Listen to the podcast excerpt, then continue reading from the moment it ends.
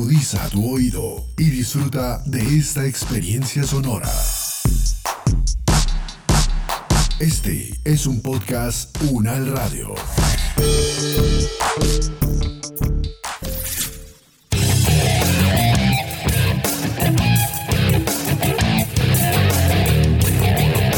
Hola, hola, es un placer encontrarnos de nuevo en Invicto Podcast, este espacio sonoro que dedicamos a explorar y reconocer las múltiples oportunidades de bienestar de las diferentes poblaciones con condiciones especiales de salud.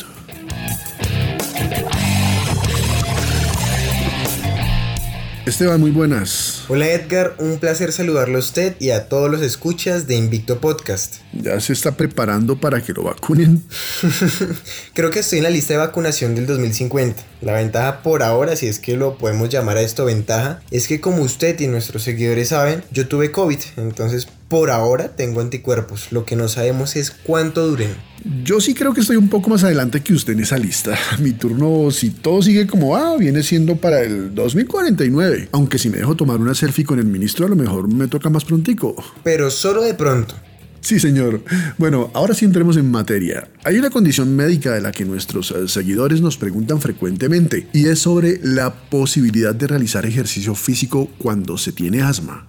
Es importante tener en cuenta que la persona asmática no debe abstenerse de realizar ejercicio físico por su mera condición de asmático, ya que el ejercicio físico realizado de manera adecuada a su patología puede aportarle muchos beneficios. Invicto Podcast. Invicto Podcast. A mí me diagnosticaron hipertensión arterial. Empecé a sufrir de depresión. Empecé a hacer ejercicio físico. El ejercicio físico me ayudó muchísimo. Invicto Podcast. Vida en movimiento. Vida en movimiento. El ejercicio me salvó la vida. Si no fuera por el ejercicio, yo no la estaría contando.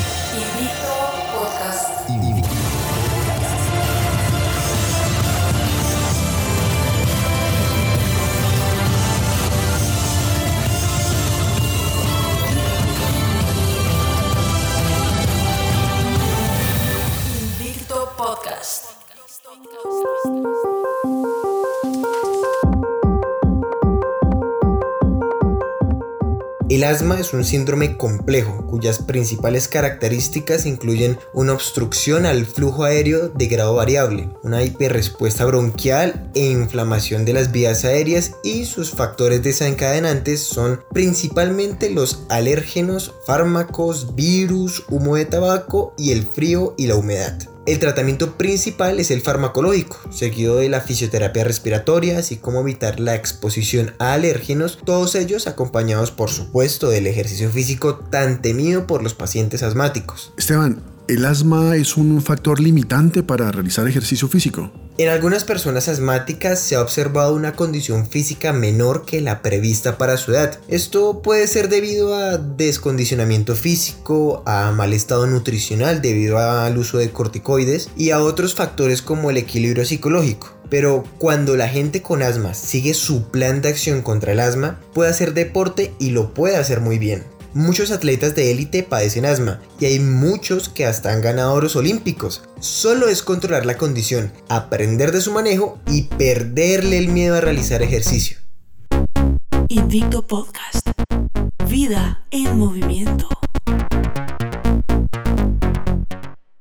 Saludamos a la doctora Laura Elizabeth Castro, fisioterapeuta y magíster en salud pública de la Universidad Nacional de Colombia. Gracias por atendernos en Invicto Podcast y cuéntenos en qué consiste el asma y qué lo produce. Muchas gracias por la invitación. Bueno, para definir el asma, pues vamos a remitirnos a la Organización Mundial de la Salud, que indica que es un proceso inflamatorio pulmonar crónico asociado a la hiperrespuesta de las vías aéreas con limitación del flujo aéreo y síntomas respiratorios. Cuando hacemos referencia a la limitación del flujo del aire, pues estamos indicando la presencia de un broncoespasmo agudo, edema en la pared bronquial, formación de tapones de moco e inflamación. Y recientemente se ha agregado lo que se conoce como una remodelación bronquial. Pues desde el punto de vista conceptual, el asma ha dejado de ser un padecimiento pues que presenta un cuadro obstructivo reversible y esporádico de la vía aérea para convertirse en otro donde la hiperreactividad bronquial es secundaria al proceso inflamatorio crónico y este es fundamental. Para entender entonces la hiperreactividad bronquial, pues debemos remarcar cuál es la reactividad bronquial normal. Entonces, la vía aérea, al ser una estructura dinámica, modifica su calibre ante diversos estímulos. Es decir, cuando hay paso del aire, cuando se realiza ejercicio o se genera, por ejemplo, una vasoconstricción para disminuirlo cuando estamos en presencia de cosas irritantes. Digamos que la respuesta es una vasoconstricción. Entonces, en estas situaciones, pues el individuo no percibe los cambios que suceden al interior, pero cuando hay una respuesta broncoconstrictora exagerada ante estímulos que no afectarían a cualquier sujeto en condiciones normales, entonces nos estaríamos enfrentando a una hiperreactividad bronquial. Entonces, para corroborar lo anterior, pues debemos realizar pruebas de función pulmonar con reto bronquial, las cuales resultan positivas cuando hay una disminución de los flujos respiratorios mayor al 15% respecto al basal del sujeto o cuando se presentan síntomas como tos, sibilancia y disnea, que pues es la falta de aire. Cuando estas pruebas de reto se realizan con medicamentos, con fármacos que de antemano sabemos que condicionan la vasoconstricción en todos los individuos, por ejemplo la histamina o la meticolina, la respuesta es una dosis respuesta. O sea que hay una dosis máxima con la cual todas las personas responden y otras menores con las que solo los que tienen hiperreactividad responden o se ven afectados. Entonces, se realiza la prueba con estímulos como el agua, el ejercicio o diferentes alergenos y se considera que las personas son sensibles y por eso presentan la hiperreactividad bronquial. Se puede dividir la respuesta asmática en dos, una respuesta que es inmediata y una respuesta que es tardía. La primera es de inicio rápido y se presenta minutos después de la exposición al desencadenante y alcanza su pico máximo a los 15 minutos con una duración de 1 a 2 horas. Progresa rápidamente y se presenta el 30, en el 35% de los casos. Su característica principal es que depende del espasmo del músculo liso bronquial y afecta las vías aéreas de grueso calibre. La respuesta tardía, por su parte, entonces inicia de 2 a 4 horas después del estímulo. Su maximación se presenta entre 5 a 12 horas después y puede llegar a durar varios días. Progresa lentamente e intensamente y afecta las vías de pequeño calibre. Se presenta en el 25% de los pacientes. Los broncodilatadores tienen poco efecto. No siempre la respuesta, como les decía, es una respuesta asociada a un proceso alérgico, sino que eh, viene por condiciones propias del individuo que desde la infancia puede llevar a aumento de esa hiperreactividad bronquial. Doctora, ¿cuáles son las opciones más comunes de tratamiento para estos pacientes con asma? Para el control del asma se ha utilizado múltiples esquemas terapéuticos, pero en todos los casos se debe asegurar que el paciente respire un aire lo más limpio posible, evite el contacto con factores que desencadenen su crisis y utilice el tratamiento farmacológico prescrito por el médico. El empleo de la inmunoterapia específica en algunos casos tiene resultados importantes, pero son en los pacientes que tienen eh, un análisis inmunológico completo y eso lo realiza un especialista. En términos de el tratamiento farmacológico, el uso de medicamentos lo que busca es disminuir el proceso inflamatorio y en casos de crisis pues evitar el broncoespasmo, la broncoconstricción presente los medicamentos más efectivos son los agonistas de los receptores beta 2 adrenérgicos del músculo liso bronquial, como por ejemplo el salbutamol, la terbutalina, cuyos efectos principales son la broncodilatación, la disminución de la secreción mucosa y la facilitación del movimiento ciliar. Su acción es rápida si se usan por vía inhalada. Su efecto empieza en los primeros minutos y dura aproximadamente entre 4 a 6 horas. También se tienen eh, derivados como el salmeterol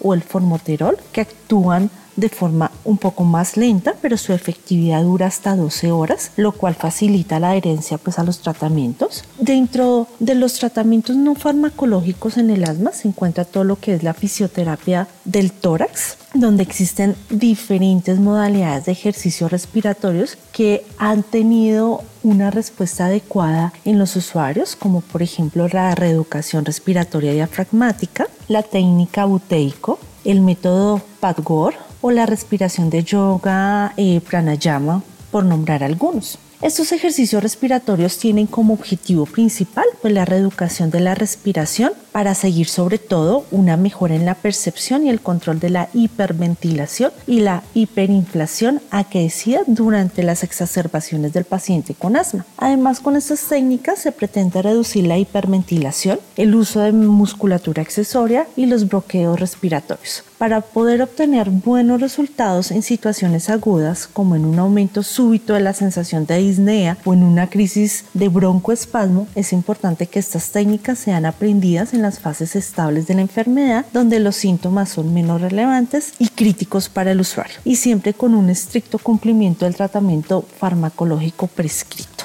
Doctora Laura Elizabeth, muchas gracias por atendernos en Invicto Podcast. Invicto Podcast. Invicto Podcast. Invicto Podcast. Profesora Erika Mancera, un placer saludarla. Hola Esteban y Edgar, muchísimas gracias por invitarme nuevamente a Invicto Podcast. Un saludo a todas las personas que nos están escuchando y espero que la información que vamos a tratar el día de hoy sea de su interés. Profesora, hoy estamos hablando sobre la posibilidad de realizar ejercicio físico por parte de los pacientes con asma. Cuéntenos, profesora, mm, ¿qué ventajas aporta el ejercicio físico al paciente asmático? Bueno, en cuanto al tipo de ejercicios que puede realizar una persona con asma, es curioso que la evidencia al respecto aún es limitada y no está tan clara esa dosificación en términos de tipo, cantidad, intensidad del ejercicio, así como el uso de diferentes modalidades de entrenamiento, por lo que siguen siendo preguntas importantes de investigación y relevantes en el estudio del ejercicio físico y el asma. De pronto no es tan claro como lo hemos hablado en otras eh, situaciones. Sin embargo, eh, la mayoría las investigaciones en esta área indican que el ejercicio aeróbico de baja a moderada intensidad, como nadar y caminar, pueden resultar ser muy benéficos en el control del asma. Hay que tener mucho cuidado con realizar ejercicio físico excesivo o de vigorosa intensidad y con el ejercicio físico al aire libre, también con la realización de ejercicio en climas fríos y húmedos, situaciones que pueden exacerbar lo que se conoce como el asma inducido por ejercicio. Entonces es preferible quedarnos con el ejercicio entre baja y moderada intensidad, que en una escala de percepción del esfuerzo estaría entre 4 y 7 de 1 a 10. Bueno, los efectos benéficos del ejercicio físico eh, parecen no estar solamente limitados al ejercicio físico aeróbico, del cual ya hemos hablado en, otras, eh, en otros capítulos de Invicto y hemos hablado sobre qué es el ejercicio físico aeróbico y también se tienen beneficios sobre el tratamiento del asma utilizando otras modalidades como el entrenamiento de la fuerza o el entrenamiento de la fuerza combinado con ejercicio aeróbico, la realización de circuitos de fuerza de resistencia bajo techo, la realización de la natación, realizar ejercicio en banda sin fin o trotadora. También se ha encontrado que el ejercicio físico aeróbico a intensidades entre el 60 y el 70% del VO2 máximo, o como veníamos hablando, una escala de percepción del esfuerzo del 1 al 10, esa intensidad que está entre 6 y 7, y programas de 6 semanas a 3 meses de ejercicio físico aeróbico han demostrado tener efectos benéficos en esta condición de salud.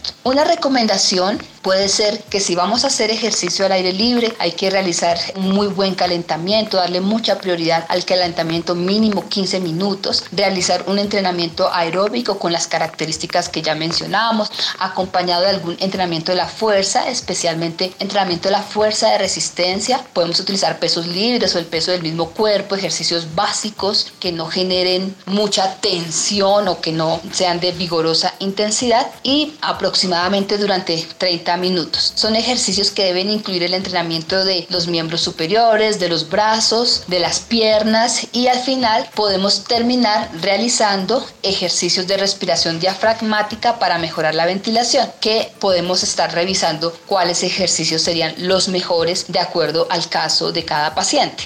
Profesora, cuéntenos qué tipo de ejercicios puede hacer una persona con asma. En cuanto a esta pregunta, eh, les cuento que hasta hace poco el médico aconsejaba a las personas con asma que evitaran el ejercicio físico. Sin embargo, los hallazgos recientes sugieren que el ejercicio físico regular no solamente mejora la condición física y la salud mental, por ejemplo, situaciones de ansiedad o depresión, tanto en niños como en adultos asmáticos, sino que también el ejercicio físico puede mejorar la ventilación pulmonar y la capacidad pulmonar, que efectivamente efectivamente esto va a aliviar los síntomas de los ataques de asma, reduce el número de episodios de la enfermedad, la cantidad de antibióticos que a veces se requieren utilizar y los costos de tratamiento. Cuando revisamos algunos metaanálisis de ensayos controlados aleatorizados realizados en los últimos años, se ha mostrado que el ejercicio regular atenúa la inflamación sistémica, ayudando potencialmente en el control del asma. Además, el ejercicio físico va a mejorar significativamente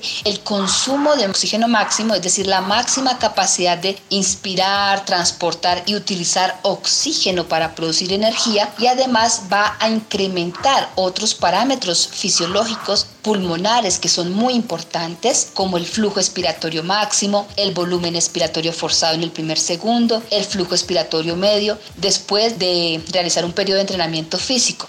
Esto podría deberse principalmente a que con el ejercicio físico se puede aumentar la fuerza de los músculos respiratorios y disminuir la resistencia de las vías respiratorias que finalmente va a contribuir a atenuar la disnea, mejorar la capacidad de ejercicio a niveles submáximas y por tanto va a mejorar el bienestar de los pacientes durante sus actividades diarias y reduce la utilización de atención médica o costos médicos. Estos argumentos, pues muchos académicos hemos sugerido que el ejercicio regular, el ejercicio físico regular, debería incluirse como una parte integral del tratamiento para la mayoría de las personas con asma, siempre y cuando se haga con un asesoramiento adecuado sobre cuál es el tipo apropiado de ejercicio y cómo esto se combina con aquellos medicamentos que se deben prescribir en el tratamiento del asma. Profesora Erika, ¿existen ejercicios respiratorios específicos para el asma? En este tipo de condición de salud es muy común que la persona cambie el patrón respiratorio, lo que da como resultado una respiración irregular con una predominancia costal o torácica que a veces se caracteriza por una respiración superficial, a menudo acompañada de respiraciones profundas. Diversos estudios, revisiones sistemáticas y guías clínicas han recogido la evidencia sobre el control de la respiración en pacientes con asma y han recomendado la incorporación de programas de ejercicios respiratorios coadyuvantes a los tratamientos farmacológicos para incrementar la calidad de vida y reducir los síntomas de la enfermedad. Estos ejercicios tienen como objetivo principal la reeducación de la respiración para conseguir sobre todo una mejora en la percepción y el control de la hiperventilación y la hiperinflación presente durante las exacerbaciones del paciente con asma. Además, la idea también es reducir la hiperventilación y el uso de la musculatura accesoria y los bloqueos respiratorios. Entonces, el entrenamiento de la respiración suele centrarse en el volumen tidal y en un minuto y fomenta la relajación, la modificación del patrón respiratorio, la respiración nasal, la contención de la respiración y la respiración con la caja torácica inferior y abdominal y entra a jugar un papel muy importante la musculatura abdominal para favorecer una respiración más profunda todos estos ejercicios combinan una respiración nasal con el uso de un patrón diafragmático, seguido de apneas, que es como una pausa en la respiración al final de la expiración y con una hipoventilación. Hay diferentes modalidades, algunas técnicas respiratorias, las más implementadas y estudiadas es la técnica de buteico, seguida por la técnica de reeducación respiratoria diafragmática o RRD, el método Padwork y la respiración pranayama que es una respiración habitual en el yoga. Para ejemplificar un poquito de qué es cada una, entonces, por ejemplo, la técnica buteico consiste en realizar respiraciones por la nariz. Para controlar la ventilación, se realizan algunas pausas ventilatorias para incrementar la tensión del dióxido de carbono alveolar y arterial con el objetivo de reducir el broncoespasmo, normalizar el patrón respiratorio y la sensación de disnea. En la reeducación respiratoria diafragmática o RRD se tiene como finalidad recuperar el patrón ventilatorio diafragmático como elemento esencial de la respiración combinado con una respiración nasal pausada en la que se alarga la respiración. Cuando hablamos de la respiración pranayama, es esa respiración habitualmente utilizada en las distintas modalidades de yoga que consiste en realizar respiraciones profundas mediante el diafragma con una frecuencia respiratoria lenta y muy importante utilizando la nariz. Profesora, ¿cómo puedo saber si se tiene un episodio de asma inducido por el ejercicio? En cuanto a esto, se ha descubierto que aproximadamente entre el 40 y el 90% de personas con asma experimentan o llegan a experimentar síntomas de asma como resultado del ejercicio. El ejercicio y el esfuerzo físico pueden ser desencadenantes comunes de broncoespasmo en pacientes con asma, además de producir una hiperreactividad bronquial y parece que se produce con mayor frecuencia en deportistas que en no deportistas. Tal vez esto relacionado con la intensidad del ejercicio y con los ambientes en los que se realiza ese ejercicio físico. Durante el ejercicio, los pacientes o, las personas con asma contraen el músculo liso bronquial debido al aumento de la respiración. Además, la pérdida de calor y humedad en el tracto respiratorio provoca esa contracción del músculo liso bronquial. Si se hace ejercicio físico en un ambiente seco y frío, el aire seco y frío estimulará el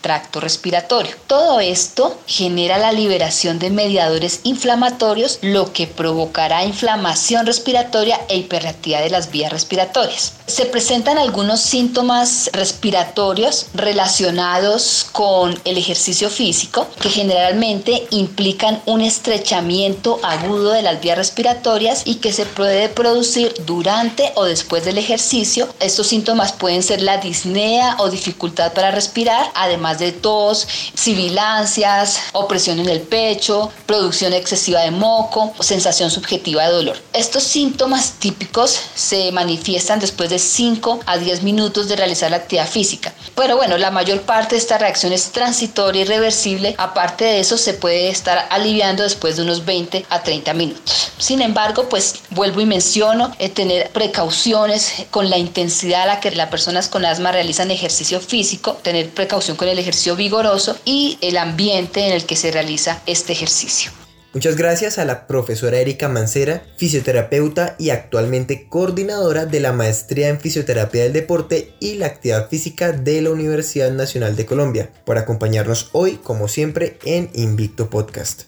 Bueno, no, a ustedes muchísimas gracias por haberme invitado. Muy feliz siempre de participar en este programa que ayuda tanto a las personas que se encuentran en diferentes situaciones de salud. Y hoy hablando sobre asma y ejercicio físico, muy feliz de compartir estos temas que tanto me apasionan y espero encontrarnos en una próxima emisión. Muchos saludos a todos y que estén muy bien. Invicto Podcast. Vida en movimiento.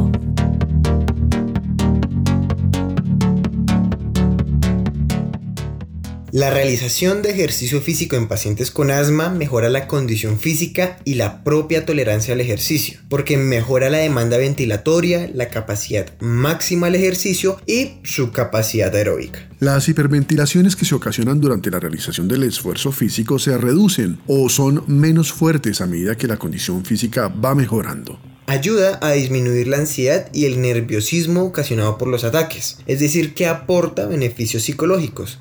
Inclusive, en asmáticos graves la capacidad de reserva de sus pulmones es mayor a medida que mejora su capacidad física en general. En los niños mejora el desarrollo mental y físico, proporciona también beneficio psicoemocional, les integra dentro de su grupo social y les enseña a prepararse para una vida saludable cuando sean adultos. Por esto la prescripción de un programa de ejercicio para pacientes con asma, para que sea completa, adecuada y no sea una fuente de lesiones, debe preocuparse de mejorar la resistencia, la fuerza y la flexibilidad del paciente, lo que en última será lo que permitirá obtener una mejor calidad de vida. Invicto Podcast. Finalizamos por hoy. Gracias por acompañarnos en este capítulo de Invicto Podcast. Recuerden que nos encuentran en Spotify, iBox, Google Podcast, Deezer y desde luego en Podcast Radio Punal, la plataforma podcast de la Universidad Nacional de Colombia. Sigan también nuestras redes sociales, nos encuentran como Invicto Podcast tanto en Instagram como en Facebook. Allí también encuentran más información sobre los temas que aquí tratamos.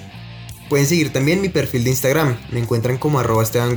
Y a la profesora Erika la pueden encontrar como draericafit-mancera. Este podcast cuenta con la realización de HM Entrenamiento Personalizado. Cuenta además con el respaldo académico de la Maestría en Fisioterapia del Deporte y la Actividad Física de la Universidad Nacional de Colombia y con el apoyo de la Maestría en Actividad Física para la Salud de la Universidad Santo Tomás. Además es coproducido por la UN Radio. Si estás interesado en conocer la Maestría en Actividad Física para la Salud, pueden contactarse con la directora de la Maestría Cindy Castro al correo dir.maesaf.usantotomás.edu.co. O si desean información sobre la maestría en fisioterapia del deporte y la actividad física de la Universidad Nacional de Colombia, pueden visitar el sitio web medicina.bogotá.unal.edu.co. Nos encontramos de nuevo en la próxima emisión de Invicto. Muchas gracias.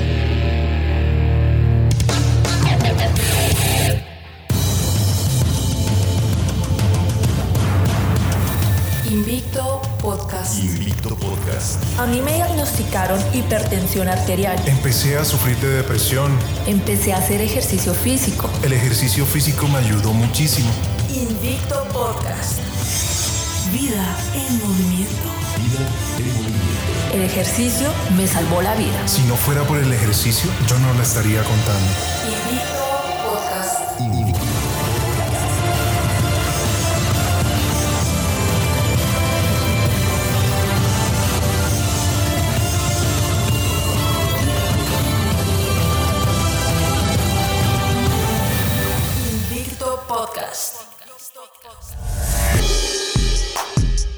Las opiniones aquí expresadas son de entera responsabilidad de sus autores y solo comprometen a los realizadores de este podcast. No representan necesariamente el pensamiento de la UN Radio ni la posición oficial de la universidad. Este y otros podcasts en nuestro sitio web podcastunradio.unal.edu.co. Universidad Nacional de Colombia, proyecto cultural, científico y colectivo de nación.